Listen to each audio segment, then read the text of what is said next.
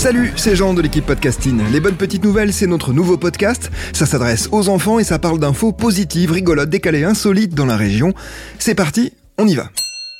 Est-ce que tu te souviens de la finale de la dernière Coupe du Monde de football?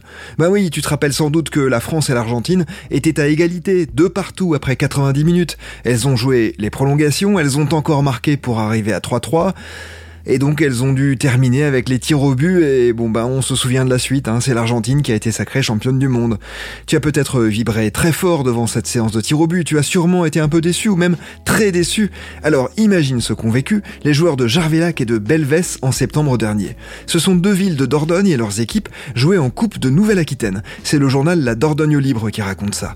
Bon, au début tout se passait normalement, hein. Belvès a marqué, a même mené 3-1, mais Jarvelac est revenu. Bref, on est tranquille arrivé à 3-3, comme la France contre l'Argentine.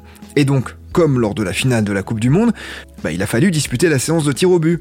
Un premier tireur s'était lancé pour une équipe, puis pour l'autre, et ensuite un deuxième, un troisième, un quatrième, etc. Sauf que les deux clubs n'arrivaient toujours pas à se départager. On a fait tirer les gardiens, puis tout le monde a retiré une deuxième, puis une troisième fois, et on a continué comme ça pendant 35 minutes. Il a fallu 46 tirs au but pour enfin qu'il y ait un vainqueur, l'équipe de Belvès qui évolue pourtant une division en dessous de celle de Jarvelac. Le capitaine de Jarvelac, qui a raté le dernier tir, a dit qu'il était un peu déçu, mais que tout le monde était surtout très content de rentrer chez lui. Mais tu sais quoi? C'était même pas la séance la plus longue de l'histoire.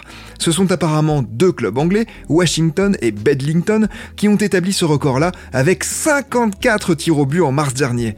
À force de tirer, tu dois avoir un peu mal aux pieds. Mais bon, t'es dans le livre des records. Et ça, c'est plutôt cool, non?